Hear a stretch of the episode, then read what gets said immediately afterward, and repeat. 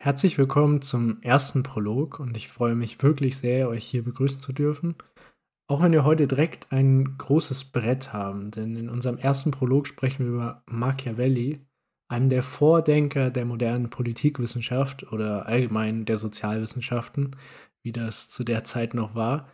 Und dieser Mann ist sehr interessant, denn er hat zwei große Werke geschrieben. Einmal Der Fürst und einmal ein Discorsi. Und der Fürst ist heute allgemein bekannt und wohl das berühmtere der beiden Werken. Daraus entnehmen aber viele einen Machtpolitiker, einen reinen Machtpolitiker als Idealbild von Machiavelli oder der quasi Macht in das Zentrum seines Denkens steht.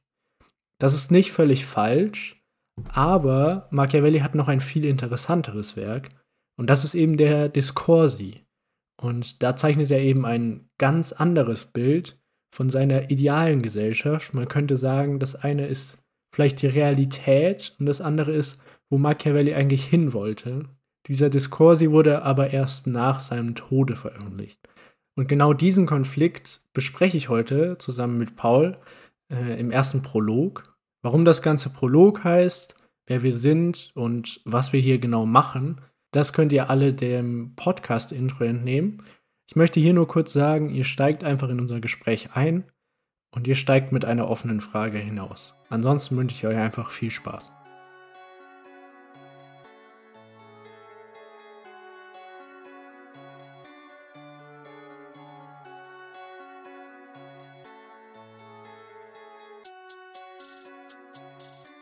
Ich hatte mich ja ursprünglich, oder ich habe dir ja geschrieben, dass äh, ich gerne Machiavelli machen würde. Und zwar aus dem Grund, dass meine Uni-Professorin, ähm, also von der Uni Hagen, habe ich das erste Skript gelesen. Und da ging es darum, wie quasi die Politikwissenschaft überhaupt entstanden ist. Also die moderne Politikwissenschaft. Und sie hat da eben argumentiert, dass das quasi dieser analytische, empirische Begriff, also der im Prinzip, dass man, äh, dass es auf Beobachtungen beruht und einer bestimmten Systematik folgt, eigentlich auf Machiavelli zurückzuführen ist und es da eben Stress innerhalb der Disziplin gibt, ob man sich auf diesen Begriff beschränkt oder ob man sagt, ja, Politikwissenschaft geht auf die Antike zurück. Und dann habe ich den Text kurz durchgelesen und dann habe ich mir gedacht, aber Machiavelli beruft doch sein ganzes Wissen auf die Antike. Das fand ich dann sehr komisch und deswegen wollte ich das eigentlich gern mal mit dir besprechen und äh, was du dazu siehst. Also so ein bisschen meine Motivation hinter dem Text im Prinzip. Äh, ja, jetzt, also erstens ist es natürlich äh, ein, ein, sehr, sehr interessanter Punkt, den du sofort ansprichst. Nämlich, dass irgendwie Machiavelli sich irgendwie gegen die Antike richtet, aber sich auf die Antike bezieht. Ich würde aber noch mal ja. Äh, so anfangen, dass ich vielleicht ganz kurz mein Interesse erläutere. Ich habe auch in Vorbereitung, nicht nur, nicht nur äh, aufgrund der Vorbereitung auf unser Gespräch, äh, aber eben auch äh, in Hannah Arendt über die Revolution äh, mal durchgeblättert. Das habe ich vor ein paar Jahren mal gelesen. Und ich glaube, äh, habe dann eben Machiavelli mal nachgeschaut. Ich glaube, der wird mindestens über 20 Mal nimmt Hannah Arendt Bezug auf Machiavelli. Und jetzt ohne ins Detail zu gehen, und weil ich das auch gar nicht so genau weiß, was denn Hannah Arendt mit Machiavelli zu tun hat, äh, erscheint ja Machiavelli irgendwie erstmal wichtig zu sein in der politischen Theorie. Äh, und als angehende Studenten der Politikwissenschaft oder Philosophie äh, müssen wir uns, glaube ich, alle da mit, mit, Machiavelli rumplagen oder zumindest oder dürfen äh, äh, und müssen uns fragen, wer ist eigentlich Machiavelli? Was ist Machiavellismus? Hat es irgendwas miteinander zu tun oder ist es eine tragische Fehlinterpretation?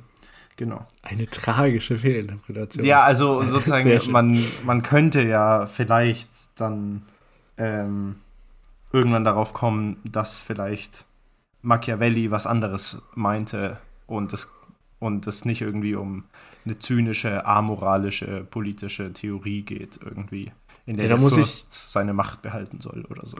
Da muss ich wirklich auch sagen, ich fand das sehr spannend, weil ich hatte äh, Machiavelli zuvor quasi so aus diesem psychologischen Begriff gekannt. Da gibt es irgendwie äh, ich, ich kenne mich in Psychologie nicht so gut aus, aber den Begriff der dunklen Triade. Und da gibt es quasi den Machiavellismus, heißt er dann, glaube ich, ähm, im Prinzip als äh, rücksichtlose Machtpolitik. Also ein Mensch, der nur seinen eigenen Interessen nachgeht, die größtmögliche Macht ohne Rücksicht auf Verluste ähm, seinen eigenen Machtgewinn und Erhalt durchbringen möchte. Und dann lese ich plötzlich, oder dann habe ich mal in Der Fürst reingelesen, schon, schon länger her. Und da hatte ich auch so den Eindruck, also der sagt halt hier, wie kann der Fürst seine Macht erhalten? Also ich habe wirklich nur die ersten Kapitel gelesen. Ähm, und dann habe ich jetzt hier diese so eine Übersicht über sein anderes Werk, also ähm, den Discorsi heißt er, glaube ich. Oder, mhm. also Discorsi heißt ja einfach ähm, Kommentar äh, angeschaut. Und dann habe ich mir plötzlich gesagt, boah, das ist aber echt nah an äh, unserer heutigen Staatsform. Und da sind viele Prinzipien, sowas wie Rechtsstaat oder Religionsfreiheit drin, die schon sehr ähnlich entwickelt sind wie bei uns. Und das fand ich einfach sehr interessant, weil das ähm, nicht meiner vorherigen Vorstellung von Machiavelli entsprochen hat. Ja, auf jeden Fall, auf jeden Fall. Also man, man, ähm, man ist ja schnell dabei zu sagen, der Skandal des Machiavelli ist irgendwie so ein zynischer Politikberater der Macht. Äh, und man, wir sehen hier so eine Entkopplung von Politik und Moral, das stimmt ja auch. Also er schreibt irgendwie vom, von dem Wohl der angebrachten Grausamkeit und so weiter aber er ist ja trotzdem in erster Linie mal, oder sozusagen alles, was er schreibt, steht unter dem Imperativ oder unter dem Ziel einer Republik. Er ist in erster Linie mal Republikaner. Zumindest ist das eine Lesart, äh, die, man, die man treffen könnte. Und er will eigentlich verwirklichen eine möglichst breite und umfassende Partizipation äh, der Bürger am politischen Geschehen.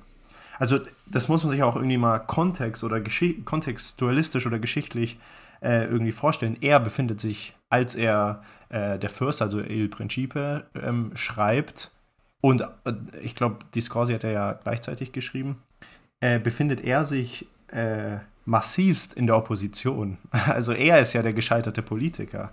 Also erstmal nicht. 1498 ist er irgendwie dann Staatssekretär in der zweiten Kanzlei des Rats der Republik Florenz bis 1512. Dann kommen die spanischen Truppen äh, nach Florenz und ähm, die Medici-Familie kehrt zurück und er wird abgesetzt und er geht dann sozusagen äh, nicht nur abgesetzt, sondern äh, verhaftet und gefoltert, kommt dann frei, so langer, lange Rede, kurzer Sinn, er geht auf sein Landhaus und sitzt dann da äh, und, und sieht die Zersplitterung Italiens und ist eigentlich ein Republikaner. Er träumt von einem Fürsten, der Italien äh, äh, zur Einheit bringt. Also er ist in der Rolle, als Republikaner, ist er in der Rolle der Opposition, oder? Ja, das habe ich irgendwie auch so gesehen und ich fand es einfach super spannend, ähm, als ich gelesen habe, dass äh, äh, Il Principe ähm, vor seinem Tod geschrieben wurde. Also manche interpretieren das auch oder ähm, habe ich gesehen, quasi als ähm, Versöhnungsbrief an die Medici, äh, dass er quasi rehabilitiert wird und wieder in seine machtvolle Position, die er vorher innehatte, reinkommt. Ja, absolut. Also das ist ein Bewerbungsverfahren sozusagen. Also ein Bewerbungsschreiben genau, in erster Linie mal. Und wenn ich den Punkt fertig mache, ja. ähm, Discorsi wird nach seinem Tod veröffentlicht, ähm, wo er ja wirklich die Prinzipien der, der Zeit schon sehr durcheinander bringt und in Frage stellt und insbesondere auch ähm, gewissermaßen die Stellung der Kirche. Mhm. Das Buch wird ja, ja, auch im Nachhinein, äh, ich weiß leider nicht mehr welcher, ähm, welcher Papst es war, verboten äh, oder kommt auf die schwarze Liste. Ähm, ich finde einfach nur diesen, diesen Gegensatz sehr spannend, dass er quasi äh, seine, seine zwei Gesellschaftskonzeptionen aufarbeitet aber nur die eine zu seiner Lebenszeiten veröffentlicht, wo es ihm halt was bringt, weil er möchte mhm. wieder in diese machtvolle Position. Also Macht ist ja schon zentral, ein zentrales Thema von ihm. Mhm. Ähm, und ich habe das jetzt so gelesen, dass ähm, diese ähm, Discorsi ist einfach ja, was, was habe ich aus der äh, Römischen Republik gelernt, so ein bisschen? Äh, und was lese ich daraus und was fand ich daran gut und wie hätte ich gerne meinen Staat? Und ähm, der Fürst oder Il Principie ist so ein bisschen, ja, wie ist es gerade und äh, wie kann ich mich mit der aktuellen Situation arrangieren und wie kann ich da wieder in eine Machtposition reinkommen. So habe ich das jetzt äh, verstanden. Ich weiß nicht, siehst du das ähnlich oder hast du da eine andere Ansicht? Ja, ja, nee, ich, ich würde es auch ähnlich sehen, äh, wenn wir noch kurz beim Kontextualismus oder irgendwie bei, bei der historischen Einordnung verharren. Er, er schreibt ja sozusagen ähm, die Corsi sopra la prima Decca di Tito Livio, also irgendwie so die Abhandlungen über die ersten zehn Bücher des Tito Schönes Italienisch. Und, und er, ich habe das auch sicherlich nicht richtig ausgesprochen, aber gut, äh, und unterbricht ja dann ähm, äh, dieses Werk und schreibt Il Principa sozusagen als Art Versöhnung, Fragezeichen, Bewerbungsschreiben, äh, um wieder in die Politik zurückzukommen unter der Ach, sogar währenddessen. Bitte? Also sogar währenddessen hat er das geschrieben. Genau, genau. Also die sind gleichzeitig verfasst worden und sie behandeln auch eigentlich die Frage, wie man, also die, die gleiche Frage, nämlich wie man in einer politischen, feindlich gesinnten Umwelt erfolgreich Macht organisiert und erwirbt. Und in Il Principe, das ist so eben vielleicht das berühmter gewordene Werk, äh, geht es eben um die Machterreichung und Machterhaltung äh, des Fürsten, zumindest eben in, in einem Teil äh, dieses Werks. Genau. Ja, also ähm, es könnte auch daran liegen, dass es kürzer ist. Äh, mal ganz zynisch gesagt, weil es einfach schneller gelesen ist und das würde jetzt auch für deine Einordnung sprechen, das wusste ich jetzt zum Beispiel nicht, dass eben ja, das, das muss irgendwie jetzt schnell raus, das Buch. Da muss ich, ich muss da wieder äh, in meine Funktion kommen, damit ich da äh, weiter agieren kann. Ähm, weil vorher war er ja, also der hatte ja Einfluss auf die höchsten Kreise, war Chefdiplomat, eben äh, im Prinzip politischer Philosoph und außenpolitischer Praktiker, könnte man sagen. Also er ist ja sehr außenpolitisch orientiert ja, gewesen. Hat, also sind wir ehrlich, er hat die Verteidigungspolitik und die Außenpolitik der Republik Florenz geleitet. Ja, man könnte fast sagen Außenpolitik und Kriegswesen. Ja. Weil es schon sehr, ja. sehr kriegslastisch ja, ja äh, seine absolut. Philosophie. Ähm, und das finde ich äh, einfach so ein, so ein spannender historischer Kontext, Absolut, der das Ganze schon in einem anderen Licht äh, blicken lässt, weil wenn man nur der Fürst liest, könnte man oder verstehe ich durchaus diese Interpretation, mhm. die ich ja bisher auch im Kopf hatte. Ja, ähm, ja. Aber wenn man jetzt sich beide anschaut, und ich will ganz klar sagen, ich habe nicht beide gelesen, äh, sondern nur quasi so ein bisschen Inhaltszusammenfassungen davon, ähm, dann finde ich, hat man schon ein differenzierteres Bild von dieser Person. Und wenn man das dann noch historisch einordnet, was ja in den Sozialwissenschaften häufig äh, hilfreich ist, um mhm. bestimmte Entscheidungen oder anderes zu verstehen, dann äh, sieht man eben, dass da ein bestimmtes Kalkül dahinter steht und der Fürst vielleicht gar nicht so ähm, dieses sein Ideal darstellt, sondern eher so die Realität und wir müssen uns mit der Realität äh, arrangieren. Ja, also das, das stimmt auf jeden Fall. Also man, man kann den Fürsten lesen sozusagen als, als listigen Schachzug von Machiavelli, ja, also als, als opportunistisches, opportunistischen Text, äh, der sich, also Machiavelli, der sich, wenn man ihn so lesen will, ein Machiavelli, der sich einer bestimmten Gattung, nämlich äh, eben diesen, diesen Fürstenspiegel äh, bedient um eigentlich das Gegenteil zu erreichen. Er ist ja Republikaner, wenn, man das im Hinterkopf, wenn man den Fürsten im Hinterkopf, äh, wenn man den Fürsten liest und im Hinterkopf weiß, Machiavelli, Republikaner, äh, dann hat er ja zum Ziel, die Wiederherstellung ähm, der Republik zu gewährleisten und nicht den Fürsten möglichst lange äh, äh, an der Macht zu halten. Und da wären wir jetzt wieder bei deiner Eingangsfrage. Was hat denn das jetzt mit der Antike zu tun? Er ist ja, das haben wir jetzt schon gesagt, ein 1527 äh, stirbt Machiavelli frustriert, also er ist gescheiterter Politiker. Und ähm, er misstraut der Philosophie und auch der Antike dahingehend, ähm, dass er die theologisch, teleologische Geschichtsauffassung äh, von Aristoteles und Co., das, da können wir vielleicht später oder Vielleicht noch ganz noch. kurz, was, äh, was, was, heißt äh, teleologisch? Also, Begriff tatsächlich äh, gar nicht kennen. Telos, Telos ist das Ziel. Also äh, eben auf gut Deutsch Aristoteles und Co. die Auffassung oder die Idee, das Ziel der Geschichte ist die Vollendung der politischen Natur des Menschen als Zoon Politikon. Äh, okay, ist es so ein bisschen, ähm, weil, also für mich war, oder so, ja, für mich war quasi Aristoteles, die haben immer gesucht, der gute Mensch, wie können wir das erreichen? Ähm, ist das in dem Kontext oder? Ja, also hier müssen wir zwei Sachen, die Geschichtsauffassung, also dass es irgendeinen Sinn in der Geschichte gibt, und das Menschenbild, nämlich ein sehr, sehr, bei Aristoteles ein sehr, sehr positives Menschenbild. Und gegen beides wendet sich ja Machiavelli, der ein sehr pessimistisches äh, Menschenbild, halt, äh, Menschenbild hat. Also wir sind halt irgendwie Egoisten, wir suchen nach unserer eigenen Macht.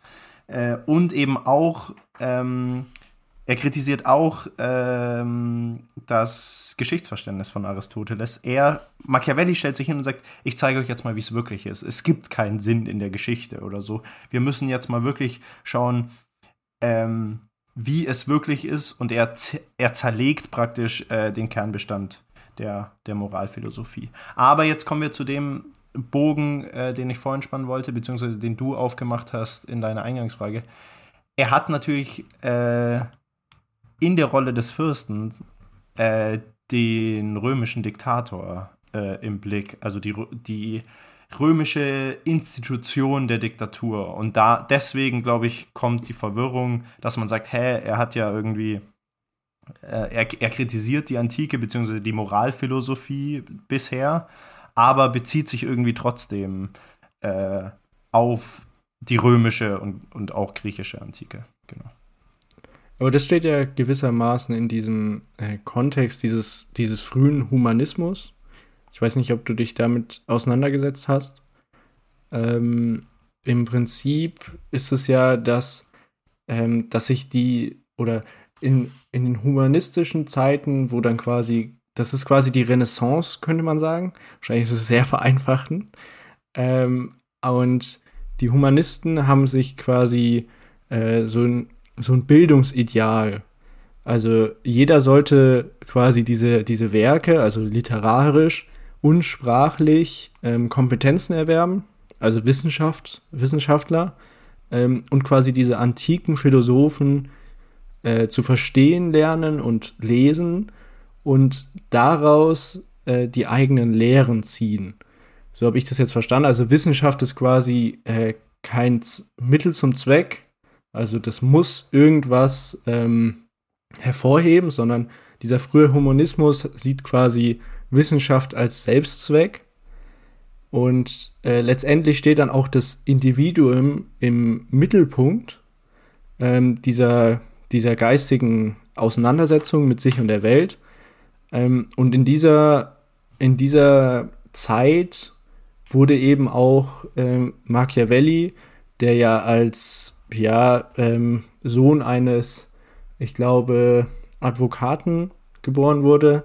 Ähm, der wurde eben in diesem humanistischen Weltbild, das aus Italien kommt oder aus den italienischen Stadtstaaten, ähm, gebildet. Und deshalb hat er auch so ein fundiertes Wissen von diesen antiken ähm, Philosophen, aber hat sich dann irgendwie davon wegbewegt. Also irgendwie muss er sich ja davon wegbewegt haben. Und du hast eben gesagt, er hat die dann, äh, er hat eben diese, diese Grundkonzeptionen dieser, vor allem Aristoteles, ähm, dann kritisiert und angegriffen.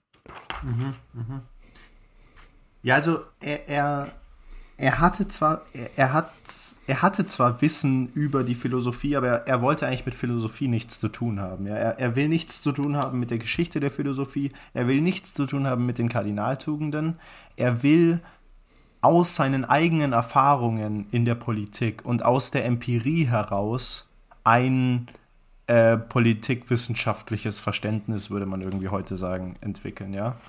Äh, ich glaube, das ah, okay, dann macht das äh, für mich jetzt schon mal mehr Sinn, äh, weil dann macht die Aussage von meiner Professorin mehr Sinn. Ich hatte das bisher ein bisschen ähm, anders also, verstanden. So die Grundaussage ist, diejenigen, die viel über Moral reden, also die Moralphilosophen, und das irgendwie aus Gott und dem Christentum und so weiter ableiten, wie Politik funktionieren soll, die werden scheitern und diejenigen, die die schwierigen, die krummen Wege gehen, die Gewalt, die über Gewalt äh, als äh, legitimes Mittel ähm, vielleicht harte Entscheidungen treffen müssen, die setzen die Republik eigentlich eher um. Das ist, das ist die Grundaussage von Machiavelli, meiner Ansicht nach. Oder eine der Grundaussagen. Ah, okay. Der will also im Prinzip so diese, äh, diese Gegenüberstellung, du hast quasi dieses idealistische Bild mhm. aus der Ferne von ja, diesen genau. Philosophen und er sagt quasi, ja, aber wenn du in dem Geschäft drin bist, dann kannst du das gar nicht so umsetzen, wie das da jetzt äh, vorgegeben ist. Dann musst du eben harte Entscheidungen treffen, wo du vielleicht zwei Optionen hast, die beide nicht gut sind. Und was machen wir dann? Genau, genau. Und, und deswegen, also das hätte man nicht treffender sagen können, und deswegen lehnt er ja auch äh, eine ethisch begründete Staatsmoral eigentlich ab. Äh, genau. Ja, absolut. Ah, okay. Ähm, ja, und dann sind wir ja quasi schon, oder sind wir ja im Prinzip beim, beim Machtbegriff, weil er ja dann den Machtbegriff oder die Analyse von Machtverhältnissen ähm, als, als zentral sieht, als zentrale äh, Handlungsausrichtung, würde ich fast sagen. Mm, ja. Also ich, ähm, Vielleicht kannst du zum Machtbegriff sogar mehr sagen. Ich würde mich äh, den Texten oder zumindest den Il Principe würde ich mich so nähern, dass ich irgendwie sage, er entwickelt im dritten Abschnitt Il Principe Vorschläge, wie der Fürst die Macht bewahren kann. Und dann hat er eben vor allem zwei große Begriffe, die wir hier wahrscheinlich nur anreißen können. Fortuna, also Zufall oder Glück. Also damit meint er irgendwie, dass der Fürst auch die Gegebenheiten oder die Chancen, äh, die ihm zufallen, eben nutzen muss. Und dann Virtu, ich äh, entschuldige mich jetzt schon für die Aussprache, äh, das ist halt, da schaut er sich dann ganz klar an, wie können Politiker Macht bewahren. Genau.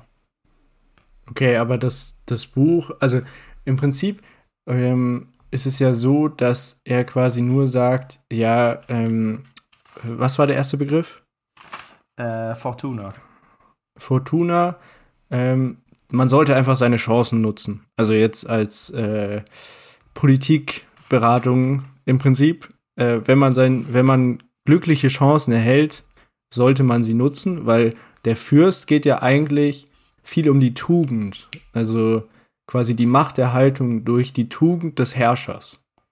Genau, das ähm, ist ich, Virtu, ich das, Virtu ja. ist sozusagen, mit Virtu ist sozusagen die, ich finde Tugend ist eigentlich der falsche Begriff, weil äh, er sich ja gegen die Kardinaltugenden irgendwie wendet, der Moralphilosophie. Aber sozusagen die, die Tüchtigkeit oder die Fürstentugend, könnte man sagen. Das ist genau das, was er mit Virtu äh, äh, eben meint, genau. Okay, dann lass uns doch mal ganz kurz ähm, ja, so ein bisschen durchgehen, was, was, was steht denn in dem Fürsten? Also so wirklich basic, oberflächlich. Mhm. Ähm, und dass wir die Werke so ein bisschen gegenüberstellen können. Ich glaube, dann können wir uns ein ganz gutes Bild davon äh, bilden und ob unsere Eingangsthese quasi oder unsere Eingangsidee, äh, die ja auch andere teilen natürlich, ähm, dass das eine eben so äh, eigentlich die realpolitische äh, also der Fürst quasi realpolitisch war, ich mhm. muss wieder an die Macht kommen und ähm, der Discorsi quasi eher seine eigenen Ideale äh, widerspiegelt.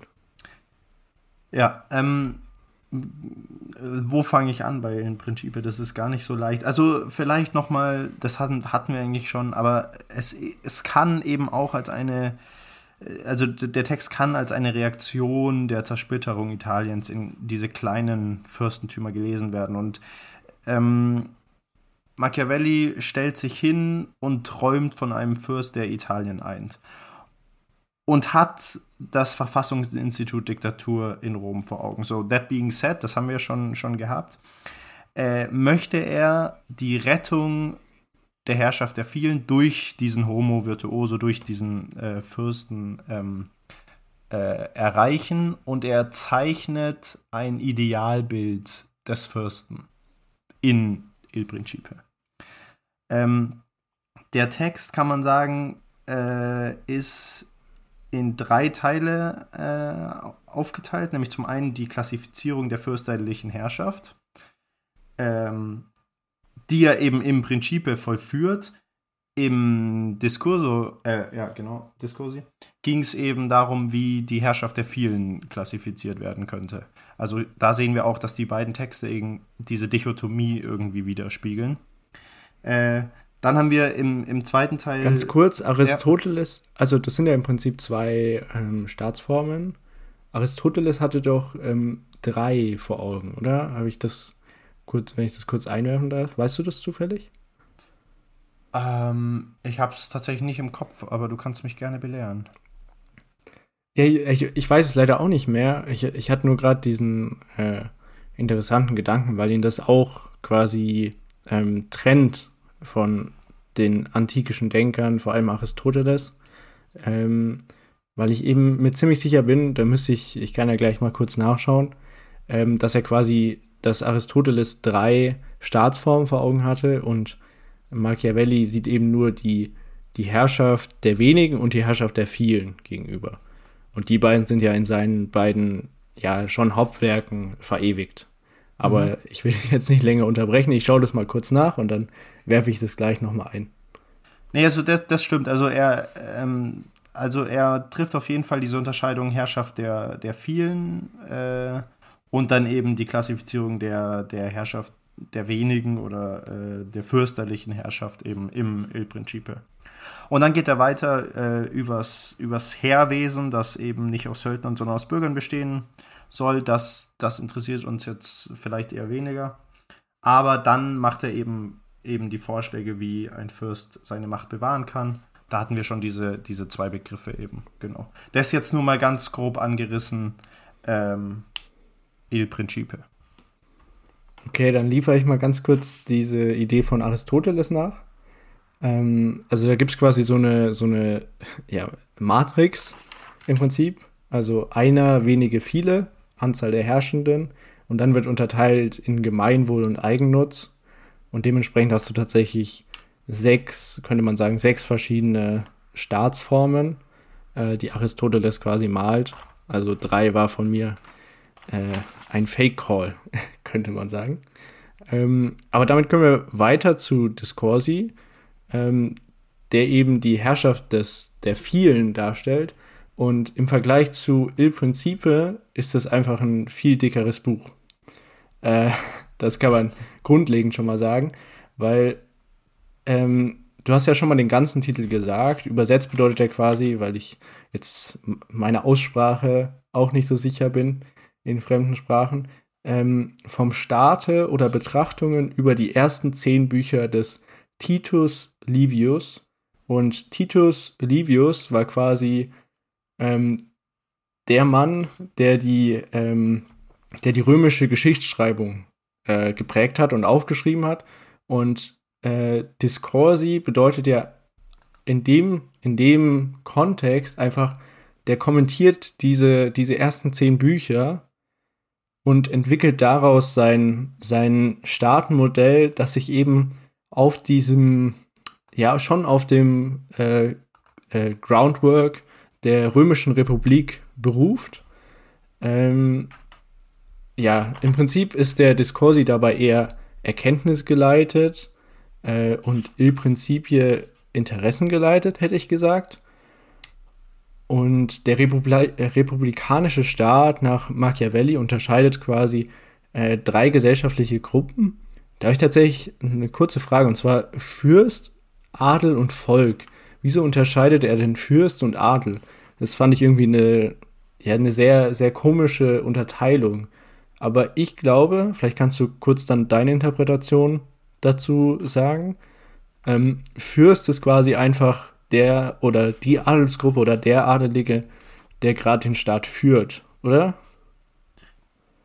Also ohne es genau zu wissen, hätte ich es genauso interpretiert. Ich meine, wir sind ja angehende Politikwissenschaftler, wir können noch nicht alles gelesen haben, aber ohne, ohne, es, ohne es mit Sicherheit zu sagen, hätte ich auch gesagt, dass, es, dass der Fürst eben sozusagen die aktuelle Herrschaftsgewalt hat. Genau. Okay. Ja, sehr, sehr gut, dann sind wir uns da schon mal einig. Vielleicht einig in vollständig, aber vollständig daneben liegen. Ähm, aber das werden wir wohl im Nachhinein erst erfahren.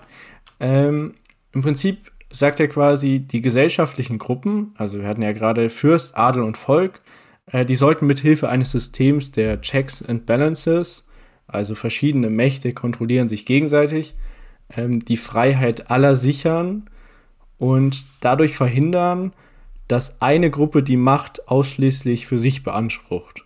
Also der Begriff der Freiheit ist ähm, sehr zentral in diesem, diesem Werk. Aber vielleicht bevor wir jetzt äh, noch weiter reingehen, überlasse ich dir nochmal das Wort.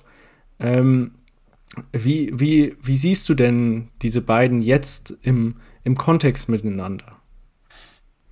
Ähm, ja, also ich, ich finde es halt interessant. Ich glaube, ich glaube, man sollte halt irgendwie versuchen, oder wir sollten jetzt versuchen, die, die Texte halt irgendwie zusammenzulesen. Ich glaube, wenn man, wenn man nur, und das hast du ja eigentlich schon gesagt, wenn man nur den Fürsten liest, dann kriegt man ein ziemlich einseitiges Bild oder dann, dann kriegt man nicht den vollen Machiavelli sozusagen, ähm, sondern kriegt oftmals vielleicht auch äh, falsch in der Populärkultur dargestellt, diesen Machiavellismus, äh, so absolute amoralische Machtpolitik. Äh, und ich finde irgendwie der, ähm, der, der zweite Text sozusagen, also ähm, die, die Abhandlung über Tito Livio, sind dann, setzen eigentlich äh, äh, Il Principe sozusagen ins richtige Licht wieder oder rücken den so ein bisschen wieder, äh, wieder richtig, könnte ich, mir, könnte ich mir vorstellen, ja. Das hatte ich auch so gelesen und ich wollte jetzt kurz einen Cut machen, weil jetzt kommen wir so ein bisschen dazu, wo ich dann äh, mir plötzlich gedacht habe, boah, das kennen wir doch aus äh, unserem modernen Staat. Also das, das hat ja totale Parallelen.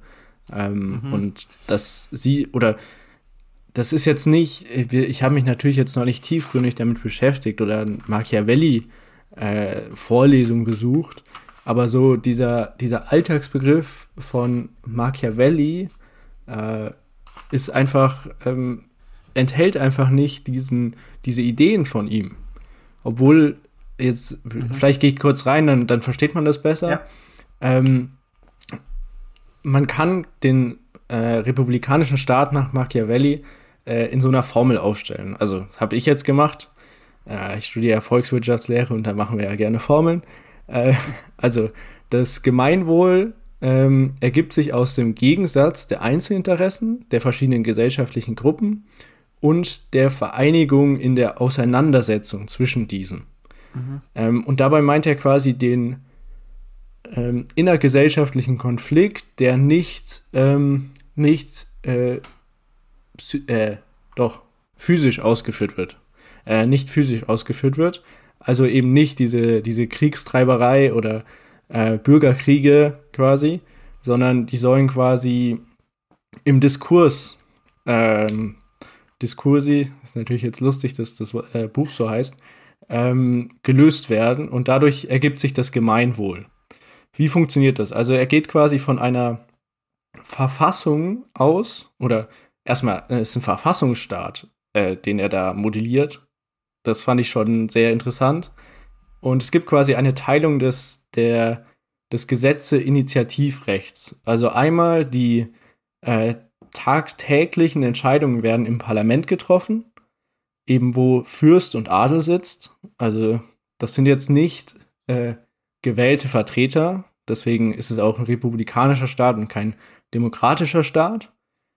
Und es gibt eben diese zweite Kammer, äh, die äh, ja im Prinzip Volksentscheide, könnte man auf Deutsch übersetzen, äh, wo eben das Volk seine wichtigsten Interessen ähm, ebenfalls einbringen kann, was eben dieser, dieser, der größten Gruppe in der Gesellschaft am wichtigsten ist. Das ist so ein bisschen die Idee dahinter.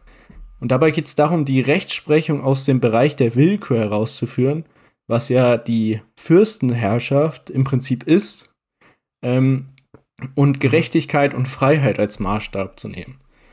Und jetzt kommen die ähm, ja, Grundrechte oder Rechtsstaatsprinzipien, die wir heute noch kennen. Ähm, er sagt, dafür muss gleichheitsvoll im Gesetz gelten, das Gewaltmonopol muss beim Staat liegen, es muss eine ordnungsgemäße Vollstreckung aller Urteile geben und dadurch wird eben das Rechtssystem gesichert. Und ich finde, das klingt schon sehr nach unserem modernen Rechtsstaat. Ähm, also erstmal, erstmal sehr voll die interessante Darstellung ähm, und auch interessant, dass da tatsächlich ja irgendwie moderne Elemente gibt. Aber ich, also ich stelle mir zurzeit und schon seit längerem irgendwie die Frage, ob die, die Frage, ob die Frage nach der Aktualität von solchen Denkern, und es ist mir bei Machiavelli auch wieder aufgefallen, überhaupt gestellt werden sollte. Also ich finde irgendwie, wir lesen dann die Texte und sagen, ah ja, das erkennen wir in unserer äh, Verfassung oder in unserer, in unserer Staatsform auch.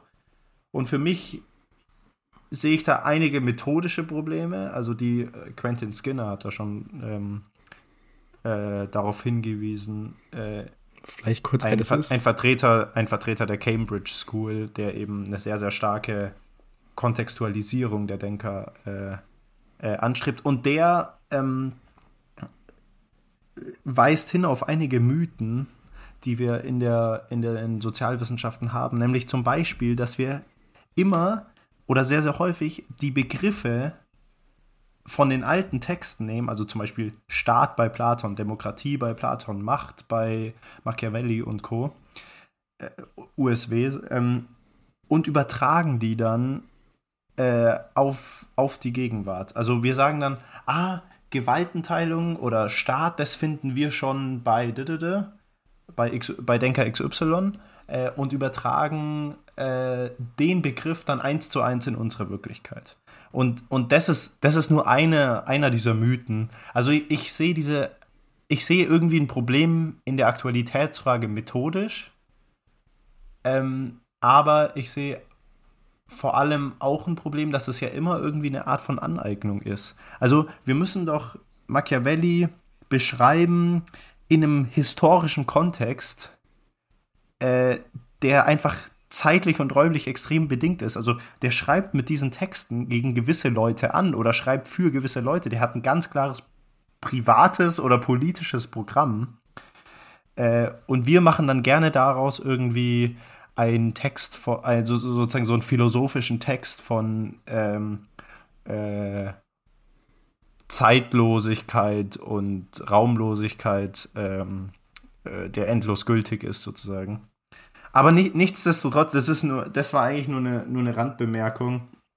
Ähm, weil ich mir da momentan sozusagen die Frage nach der Aktualität und ob das nicht eigentlich irgendeine Form von Aneignung oder sowas ist, äh, stelle. Natürlich hast du irgendwie recht, dass, dass wir bei Machiavelli irgendwie da schon, schon eben was, also das ist ja das Dilemma, in dem ich mich befinde vielleicht auch, äh, dass wir eben schon einfach Elemente finden, die halt einfach deswegen interessant sind, weil wir sie bei uns irgendwie auch erkennen können, oder? Oder, also hast du dir die Frage auch schon mal gestellt? Das ist jetzt ein bisschen off-topic vielleicht, aber, aber die ja, Frage müssen wir uns ja ganz grundsätzlich stellen. Aber ich, ich finde, also ich finde die Frage wirklich interessant. Ähm, ich finde, ich weiß halt nicht, also wie, wie sollen wir denn diese antiken Texte lesen? Oder Antike ist natürlich jetzt hier. Ja, falsch, nur als Beispiel, ja diese historischen Texte lesen, mhm. ähm, ohne sie mit Modernität zu füllen oder mit unserer jetzigen Gesellschaft zu vergleichen. Weil ich finde, das macht doch am Schluss den Reiz aus, wenn wir quasi sagen, ja, wir, wir lesen die und lesen daraus etwas, was uns vielleicht ähm, was anderes über unsere moderne Gesellschaft sagt. Mhm. So hatte ich, äh, das wäre jetzt mein, mein Verständnis bisher gewesen, wieso ich diese alten Texte lesen sollte, weil ich quasi Auf sage, ja, das ist einfach, ähm, irgendwie ist es über die Zeit entstanden. Das ja, äh, sind ja historische Zeitreihen, auch wenn sie nicht äh, linear sind.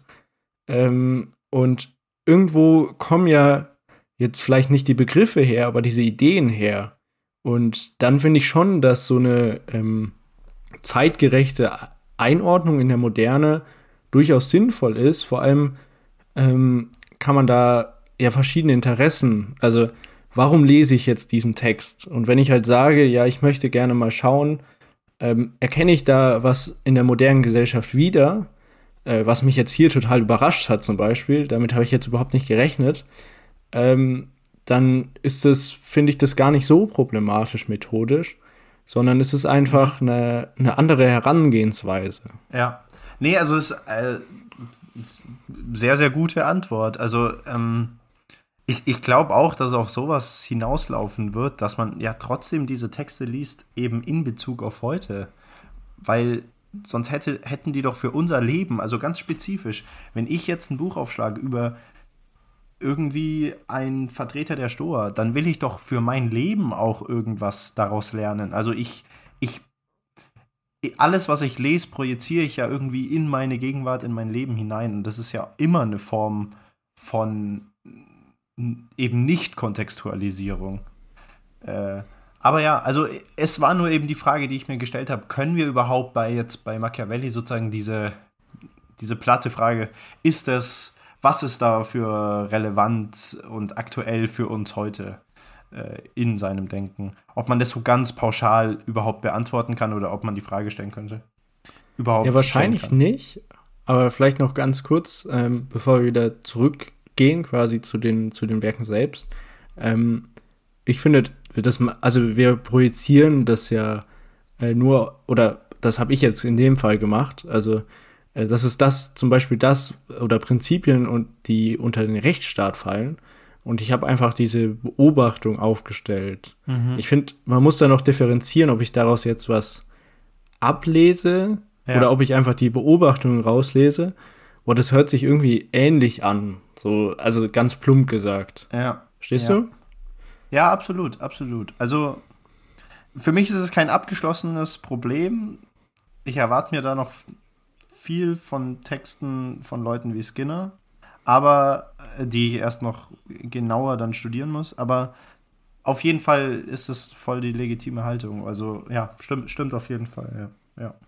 Aber zurück zu den Texten oder vielleicht ja, ein, einen interessanten Punkt, den ich noch ansprechen wollte, de, der mich echt umgehauen hat. Also Mussolini hat sich auf Machiavelli berufen und hat sogar äh, einen Text geschrieben, Preludio a Machiavelli. Also er präsentiert sich irgendwie als dieser dieses Idealbild des Fürsten. Das fand ich schon interessant. Also ich meine, gut, das das spricht jetzt erstmal nicht gegen Machiavelli, weil der dann offensichtlich falsch verstanden wurde von Mussolini. Aber es hat wahrscheinlich sogar dazu beigetragen, dass er ich, in ich der will, Folge noch genau, Fälscher Genau, also das fand ich einen, einen sehr, sehr interessanten Punkt. Also das, das, ist ja irgendwie auch wichtig zu erwähnen, einfach.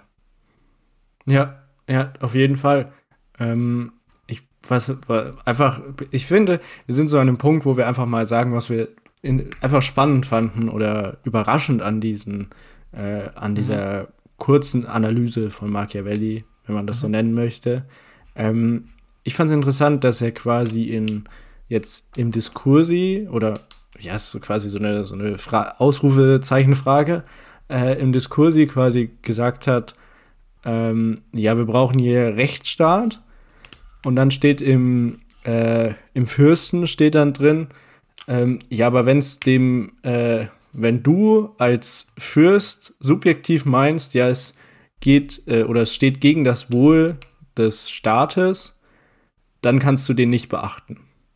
Oder im, im konkreten Beispiel hieß es da quasi, ähm, dass der Fürst quasi lügen sollte, mhm. ähm, wenn die Wahrheit ähm, nicht. wenn die ähm, Wahrheit der Republik schadet irgendwie. Genau, ja. ja. ja. Ja, also das, das finde ich auch, ein, auch einen sehr, sehr interessanten Punkt. Also irgendwie Politik und Lüge, darüber schreibt ja auch, glaube ich, Hannah Arendt. Also das ist, das ist ein voll das interessante Themenfeld. Das, das stimmt auf jeden Fall. Dazu kann ich gar nicht so viel mehr sagen, eben außer das, was Machiavelli oder was, was du jetzt gerade dargelegt hast, was Machiavelli gesagt hat. Was ich noch irgendwie besonders attraktiv fand, ist, dass Machiavelli eigentlich vom Worst-Case-Szenario ausgeht. Also wenn man sozusagen mal vom Menschenbild ausgeht. Das ist ein extrem pessimistisches Menschenbild. Also sozusagen, der, wenn man gut ist, dann scheitert man. Und ähm, ich hab da, ich hab da die Menschen sind von Natur äh, aus schlecht, sozusagen. Oder also nicht moralisch schlecht, aber sie denken halt erst erstmal an sich. Und ich fand, und, und daraus hat er ja das Problem, irgendwie, er ist an Gemeinwohl interessiert oder will Gemeinwohl ähm, Gemeinwohlpolitik betreiben und dann, dann steht er da vor einer Reihe von Problemen. Und ich fand es deswegen. Vielleicht ganz kurz, ganz ja. kurz, äh, ich habe ich hab da gerade äh, das Zitat noch vorliegen. Oh ja. Ein, ein Mensch, der sich in jeder Hinsicht zum Guten bekennen wolle, müsse zugrunde gehen inmitten von so vielen anderen, die nicht gut seien. Genau, genau. Und, und ich fand es deswegen interessant, weil also die Konzepte, die von einem negativen Menschenbild ausgehen und das mit Gemeinwohl und so weiter verbinden wollen, sind doch irgendwie attraktiver als die ähm, Systeme oder Theorien, die sozusagen schon einen guten Menschen voraussetzen müssen und erst darauf, also das als Grundannahme, als Prämisse setzen und dann sozusagen äh, ihr System darauf aufbauen. Weil ich ja sage, okay, gehen wir mal vom Allerschlimmsten aus. Wie, wenn, der, wenn das Allerschlimmste sozusagen äh, gilt, also der Mensch maximal schlecht ist, wie können wir dann immer noch äh, äh, gemeinwohlorientierte Politik betreiben? Das, das fand ich irgendwie einen coolen Punkt. Das fand ich irgendwie interessant. Das findet man ja auch dann später irgendwie bei, bei Thomas Hobbes eigentlich. Der irgendwie sagt, ja, im Naturzustand herrscht erstmal Krieg aller gegen alle. Wie kommen wir das da jetzt waren raus? Ja dann, also irgendwie war das so ein, so ein Turning Point. Also das ist jetzt wirklich was, äh, das ist jetzt aus meiner Naivität herausgeboren. Ähm, ich habe nur so, also ich weiß nicht, wo dieser Cut war, aber plötzlich hatten wir ein negatives Menschenbild. Und vorher war das Menschenbild sehr positiv gezeichnet die ganze Zeit. Ähm, es ist irgendwie so, so, so spannend, oder es wäre spannend herauszufinden, äh, ob man wirklich historisch so, so ein Turning Point identifizieren könnte, ähm, wo sich quasi äh, diese Ideale gewandelt haben. Also das äh, müssen wir mal eine Folge machen, die Geschichte äh, des Menschen, der Menschenbilder. Also in der Antike herrschte ja doch eher ein positives Menschenbild, zumindest bei Aristoteles dieses Zorn Politikon. Aber ich glaube, vielleicht, also es kann sein, dass es einen Turning Point gab, aber es könnte auch sein, dass es äh, ja eine Vereinfachung ist, weil irgendwie Rousseau geht ja dann wieder von einem sehr positiven Menschenbild erstmal aus. Das in, ist irgendwie eine sehr gute Seminararbeit. Ja, eigentlich, äh, ja, also ein, eigentlich nicht, weil es ist viel zu groß. Aber ähm, auf jeden Fall ein erstmal interessantes Thema, über das wir auf jeden Fall mal sprechen müssen. Aber wahrscheinlich nicht an dieser Stelle, weil wir reden schon eine Weile, glaube ich. Ja, das glaube ich auch. Ähm, ich möchte aber noch kurz ähm, auf die Außenpolitik gehen, mhm. weil Machiavelli war ja äh, nicht nur eben Theoretiker, sondern auch äh, Praktiker und er war eben sehr in der Außenpolitik oder ähm, wie hieß es da, nicht Kriegspolitik, sondern ähm, ich habe leider den Begriff gerade nicht vor Augen. Lassen wir mal Kriegspolitik ähm, verortet und seine Werke ähm, haben ja auch eine bestimmte Beziehung zur, zur Außenpolitik. Ähm, und ich hatte mich letztens mit, äh, mit Realismus mal genauer beschäftigt.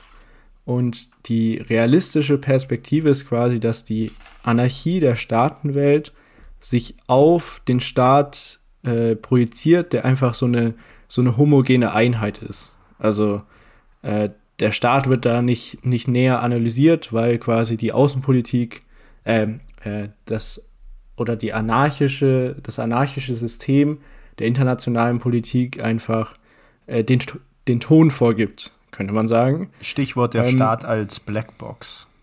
Genau, ja. Und äh, in Machiavelli sehe ich mehr so, äh, ich habe das als Satz, habe ich das quasi gesagt, äh, von innen nach außen und von außen nach innen.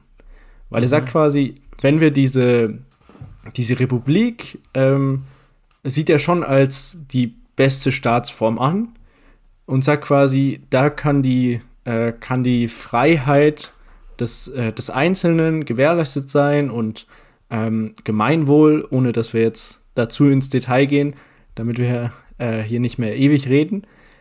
Ähm, und ein stabiles, und dadurch wird quasi ein stabiles Staatenwesen geschaffen. Mhm. Äh, und das kann sich dann unbelastet der Außenpolitik widmen. Also das ist dieses von innen, oder was ich sagen würde, von innen nach außen. Also du musst innen diese Stabilität haben, dann kannst du dich nach außen widmen. Ähm, und die, die nach außen Widmung ist quasi auf die Ausdehnung ähm, gerichtet mit dem Ziel, die äußere Macht zu sichern. Also weil er quasi sagt, äh, was sind Voraussetzungen für ein stabiles Staatswesen? Du brauchst viel Geld, eine große Bevölkerung, äh, einen großen Staat, viele Ressourcen. Mhm. Ähm, und dann kommt es zurück, weil äh, die Legitimation für Krieg, oder die, die sieht er darin, ähm, die Absicht, große und stabile Reiche zu schaffen, ähm, die eben auf diese perso äh, personale Freiheit ausgerichtet sind. Das heißt, die sind wiederum die Voraussetzung für die politische Stabilität und die Machtentfaltung dieser äh, republikanischen Staatsform. Und das wäre quasi der zweite Satz oder zweite Teil vom Satz von außen nach innen. Mhm. Ähm, findest du, man kann das so sagen oder ist das ein bisschen äh, absurd? Also, ich also, weiß nicht, fand ich irgendwie einen interessanten Gedanken. Also, ich habe die Textstelle bei Machiavelli tatsächlich nicht gelesen, deswegen, aber, aber ich habe mir auf jeden Fall die Frage gestellt, es gibt doch auch Kriege, gerade in den letzten Jahrzehnten gibt es Kriege, äh, die unter anderem deshalb geführt werden, also nicht monokausal, also es ist natürlich multifaktoriell, aber ein Grund, warum Kriege geführt werden, ist doch, um die Instabilität innerhalb eines, äh, innerhalb eines Staates, innerhalb einer Nation, äh, entweder davon abzulenken, von dieser Instabilität, oder um wieder Stabilität herzustellen. Ja, also sozusagen der äußere Feind stabilisiert, der vereinigt einen. Also, das wäre das wär nur so ein, ein möglicher Gegengedanke vielleicht, ähm, wo man sagen muss, okay, hat, hat jetzt Machiavelli empirisch recht gehabt. Aber ja, also ist auf jeden Fall ein interessanter Gedanke. Müsste man sich auf jeden Fall mal anschauen, ja. Ja, das war der kurze Ausschnitt aus unserer Diskussion über Machiavelli. Und aufgehört hat ja unser Gespräch, sage ich mal, mit Machiavellis Beiträgen zur Außenpolitik. Doch wir haben natürlich über sehr viel mehr gesprochen. Es sind Begriffe gefallen wie Cambridge School, Arendt, Aristoteles Aneignung oder Moralphilosophie, Mussolini, Machiavellismus. All das zeigt, wie viel herauszuholen ist aus den Schriften Machiavellis und wie leicht man diese Texte auch missverstehen kann. Und natürlich und gerade deswegen müssen auch wir als unwissende Studenten in unserer spezifisch historischen Situation, sage ich mal, äh, müssen uns äh, kritisch mit der eigenen Interpretation auseinandersetzen. Denn wir haben hier natürlich nur eine mögliche Lesart kurz skizziert. Viele weitere sind natürlich möglich. Denn genauso wie es verschiedene Lesarten gibt, gibt es, und auch das hatten wir in der Folge angesprochen, verschiedene Machiavellis, wenn man so sagen will. Machiavelli als Republikaner, Machiavelli der gescheiterte Politiker oder Machiavelli der Politikberater. Und all diese verschiedenen Perspektiven, die konnten wir natürlich jetzt nur skizzieren, nur ganz grob anreißen. Und wir könnten oder müssten eigentlich über den Inhalt der beiden Texte sowie über die Einordnung Machiavellis in den diskurshistorischen Kontext noch stundenlang reden. Wir erheben also absolut keinen Anspruch auf Vollständigkeit. Zunächst bleibt uns aber jetzt erstmal nichts weiter übrig, als uns fürs Zuhören zu bedanken. Und wenn euch die Folge gefallen hat, dann seid gerne beim nächsten Mal äh, dabei. Äh, wir möchten nicht zu viel verraten, aber es geht um Demokratietheorie und politische Kulturforschung.